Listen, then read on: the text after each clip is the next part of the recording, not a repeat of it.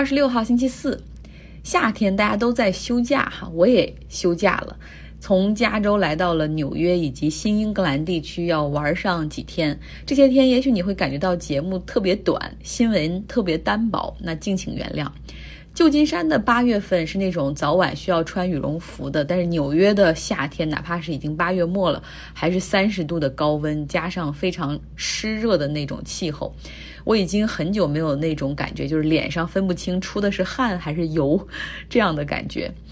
纽约这个城市，每平方公里有的餐厅、咖啡馆和酒吧，可能比很多地方一个城市有的还要多得多得多。那我在这边找了一个在加州不容易吃到的中亚乌兹别克斯坦菜，然后坐在外面户外吃的时候，是一边汗流浃背，但是一边又在欣赏着过往的行人哈。一个在纽约长期生活的朋友告诉我说，他最大的消遣就是买杯饮料，坐在咖啡馆里往外面看，做社会观察家。并不是所有人多的城市都适合观察，但是纽约是个特别合适的，因为它不仅人多，而且人都比较有个性，愿意去表达，而且最重要的是还有来自于全世界各地的移民，你在他们的脸上、身上能看到很多的故事。像今天我看到了有年轻人时尚的打扮，准备去参加聚会。有纽约大学组织新生出来那种新生集体活动，有路边的那种美食摊位收摊儿之后推着车回家，有外乡人拉着行李来投奔熟人，有无家可归的人带着几个箱子寻找晚上露宿的地方，也有干完体力活的人疲惫地走在回家的路上，还有那种喜欢音乐的人一边走在一边唱，也有人在跑步，也有人在去应酬的路上。我会感到这个城市很分裂，它是那么的富有，但同时又是那么的贫穷。但这个城市真的是有其他城市所没有的那种包容性和文化的多样性。大家从四面八方来这里寻梦，追求更好的生活和更多的自我认同。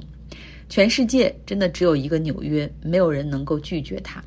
我之前看过一篇《纽约客》的文章，里面说哈，就是他们是印度裔的移民，然后他妈妈从印度搬来，跟他们一起在纽约生活。他们家就住在林肯隧道对面的一个楼里面，过河的隧道总是堵车，但是他妈妈就喜欢每天晚上在那儿看这个堵车的场景。他妈妈说：“你看多美啊！”右侧进隧道的，你看到的是刹车灯，它们像一串串红宝石的项链一样；而左侧出隧道的那些灯是车前灯，像一串串蓝宝石的项链。他说这个城市太美了。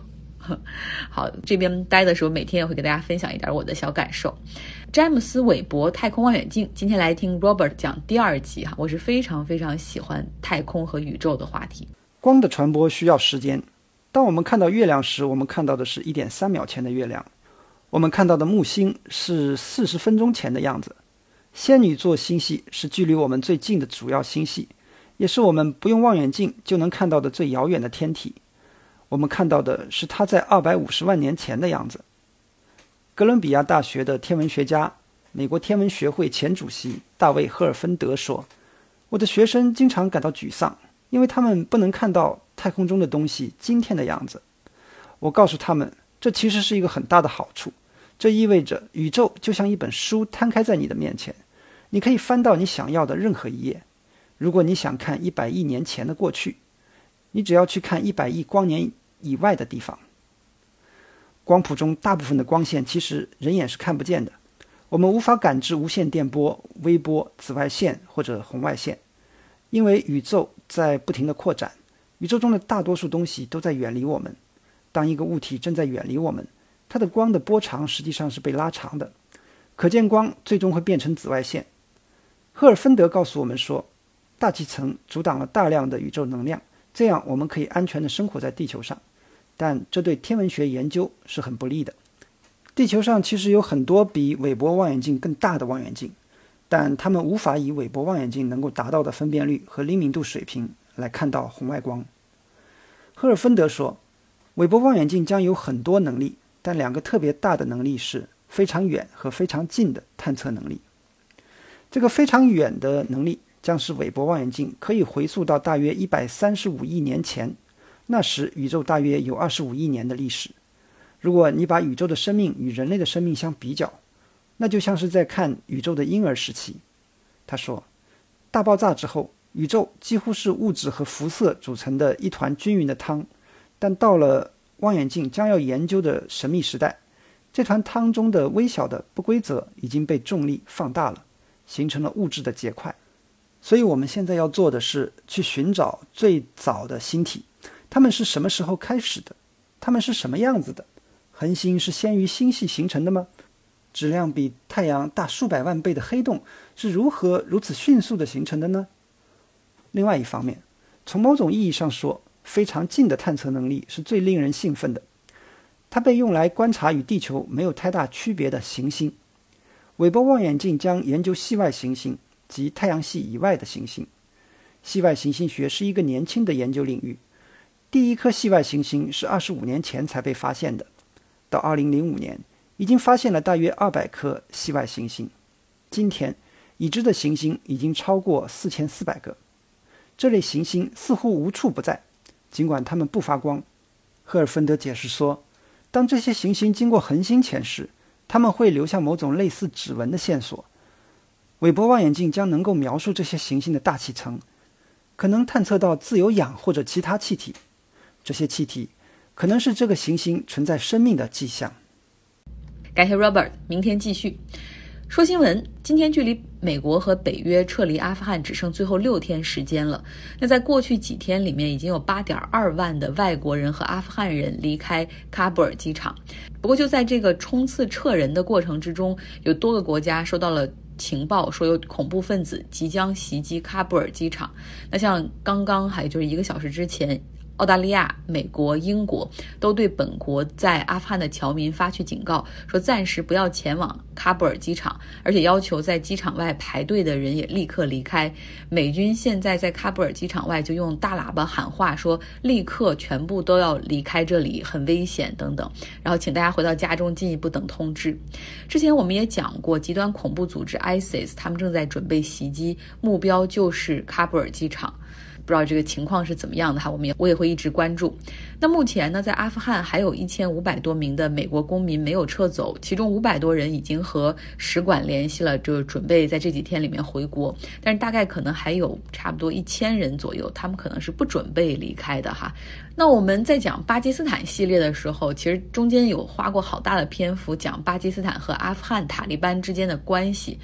那么现在这个关系好像又有点坐实了。巴基斯坦的总理伊拉姆汗，他在塔利班控制喀布尔之后，是全球为数不多的国家领导人直接点赞的。他说，塔利班的胜利就是阿富汗人民摆脱奴隶制、摆脱腐败的旧政府。然后他的内阁成员呢，更是在推特上添油加醋地说：“有什么比塔利班的胜利更适合送给我们的邻国印度做国庆礼物吗？”因为塔利班接管喀布尔的那一天正好是印度的国庆日，哈，八月十五号。但是后来觉得太过分了，就给删掉了。这里面实际上有几个问题哈，反映出来了。第一个就是美国在阿富汗反恐二十年，它实际上是把巴基斯坦当成重要的盟友，给他提供了很多的军事和经济支持。但是巴基斯坦有没有暗中去支持塔利班，甚至有没有暗中去给这个？本拉登提供一个庇护，哈，这有一个很大的问号。那另外还有一个问题，之前我们在那个系列中也讲过，就是塔利班的势力在巴基斯坦。其实也有发展，在巴基斯坦已经成立了巴基斯坦塔利班，而且他们是纯粹的恐怖主义啊，就是炸人、炸有女生的学校。大家还记得那个马拉拉吗？嗯，他就是坚持发声，女生也有读书的权利，批评塔利班，结果就遭到塔利班的开枪袭击，打了三枪朝他。塔利班现在势力的崛起，未来就是这种圣战主义的思想的情绪也会感染到巴基斯坦那些塔利班的势力的，以后一定是会威胁到巴基斯坦的国家安全的。不知道巴基斯坦到底怎么去评估这个？结尾是要放一段我们读书俱乐部的分享，终结了所有和平和平的这个书的最后一部分，它真的给了我们一个很宏大的叙事哈，我们来听一下。结尾，他给了我们一个很宏大的一个叙事，哈，他就说，古罗马塑造了欧洲，文艺复兴的欧洲塑造了美洲。一九二二年的欧洲没有动力，也没有意愿去推动一一件宏大的事业。然后他还强调说，整个的实际上那个时候战后是一个旧秩序被摧垮，新秩序建立的过程，不仅是说这种中东地区，也包括像欧洲大陆。帝国主义原来的那种秩序已经得到了双向的不认同。比如说殖民地，我不再相信你过去给我编织的那一套，你们帝国主义是过来帮助我们发展的，去死吧！我们要自己成立国家。而且这些帝国主义本国的人也不相信那一套了，就是为什么我们要去去去搞那些，去在国外去建立殖民地，还要花费那些钱，对吧？然后还要把这种不平等加于其他国家，旧的秩序是被击垮，新的秩序在建立的过程之中。那同时他出了一个问题，就是说中东地区发生那么多问题，过去好几十年每天都出现在新闻里面。他提出的问题是：现代国家的概念真的适用于每一个地区吗？就如果说还是一个大的。部落或者一个大的松散的这种联邦或者自治省的情况下，还会有现在这么多民族冲突和宗教冲突吗？然后他又提出了这个文明危机的一个概念，哈，我不知道大家怎么看待这样的结果，尤其是他提出文明危机的，就是说，呃，现在整个中东是处于一个长期的文明危机中，就像当时我罗马帝国崩塌之后，整个欧洲陷入了长达一一千年的一个。黑暗的中世纪有宗教战争纷争，然后整个文明、艺术等等全部都被禁锢的一个状态，也也没更谈不上科技的发展。然后现在他认为奥斯曼帝国的崩塌也是现在中东整个一个文明危机的一个一个情况，也许还需要适应很长时间。参加也不是参加，去旁听了一个圆桌会议，就是在讲阿富汗现在的局势，然后我才了解到说阿富汗原来它是一个。部族就是为一个各各自为政，或者说各自是一个独立的那种小团体的国家，它其实并不是一个自然而然形成的这么一个国家，相当于是当时被造出来的一个。就是说他们内部其实还是服从于部族的一些统治，还有行政啊各方面，就包括像塔利班，它上行下效其实都不是很好。就他假如要统治这个国家的话，他还是会受到部落的，就是部落的这种牵制。然后他们还是各自比较受宗教信仰和民族这样的一个概念的划分，而并不是一个统一的那种我们想象中统一的一个国家的概念。呃，我其实对这种历史问题，包括这种政治问题，有一种概念，就是我当时我记得在读《人类简史》的时候，他说就是历史属于二级混沌系统。就是说，是你没办法预测的意思。说，就是说，如果你预测之后，你的结果会因为你的预测而改变。所以说我可能就不会考虑说，哎，如果怎么怎么样，然后以后就会有另一番新的格局。就是包括我看这本书的时候，一直是把我自己排除在这个事情之外的，只是把它当做一种故事看待，包括看待时政啊，包括看待这种各个国家的历史这种格局上。我都把它看作就是自己抽离出来，好，挺好。我就属于什么都要带入自己，都包括那种就旅行者号，就那种去探外空探索的那种飞行器，我都会觉得啊，它永远飞离了太阳系，我们再也见不到它了。没有，我有点感情过度丰富了。我觉得如果要是没有就是其他外力的干预的话，可能他们会走出自己适合他们自己的一个形态出来，完全没有外就是外界这些。干预的话，但是现现实这个已经是这个全球一体化，这是不太现实的一个事儿。政如果谈政治的话，都属于这种权谋之术嘛，你就得分析像这种西方的是什么样的，然后东方的又是什么样的。就是如果你把他们强加在一块儿的话。就是像像包括美国现在，就是他不可能让你一个有一个大的一个跟他出有一个对抗的东西出现的，肯定他不愿意你这样，所以他不可能把整个的这种阿拉伯世界让他们统一起来，他肯定愿意去这种拆小了去，好游刃有余的去管理的。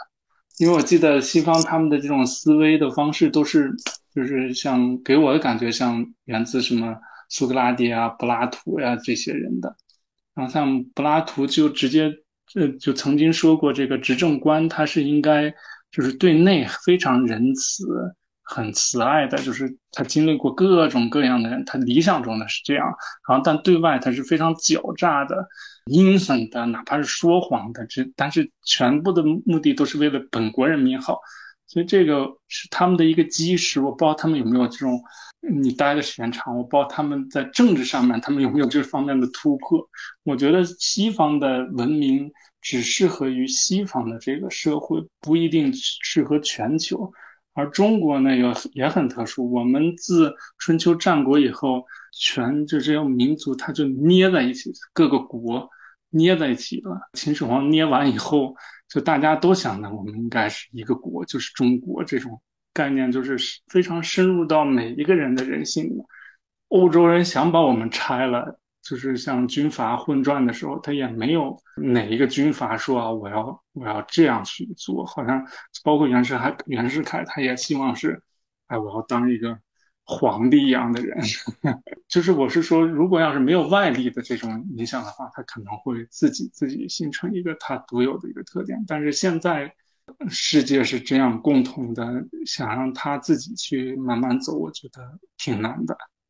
好，我觉得这个里面你拆分其实好多层次讲的还真的很好哈。比如在叙利亚的上面，我们就能看出特别明显的，就是已经成了代理人的战争，各国在那儿都有自己的势力，没有任何外力的干预的话，实际上那个时候反对就是那种反政府的武装，实际上就会推翻阿萨德的政权。但是在最后时刻，这个俄罗斯介入，一下子就把这个。反对的这个武装又推回到了很深入的一个一个地方，然后结果后来那那这个其他国家看了又不行，然后又开始全部都进入到叙利亚的这个战场。确实，就是如果没有现在这些外力的干预的话，也许中东的这种文明的危机会结束的更早一点哈。我我很悲观，尤其是最近的阿富汗的一个局势，我总对这个世界比较保持一个悲观的结局。即使他说，他说就是像，呃，罗马帝国的一个崩溃，然后，呃，奥斯曼帝国的一个崩溃，然后中东它现在正在一个相当于是一个过渡时期一样，在慢慢形成自己的。但是我总是会想到，在奥斯曼帝国形成的时候，也是通过各种战争形成出来的。但是战争总是会有人死亡，有想到那句话：“兴百姓苦，亡百姓苦。”尤其是。可能现在处于一个都这么发达的一个，在处于我们说是现代文明的一个社会，战争还是不可避免，还是有这么多人要有难民产生，会有多少平民在战争中被波及死亡，更不要说那些，呃，参与战争的士兵了，这些代价在我看来都太大太大了，就要付出生命去。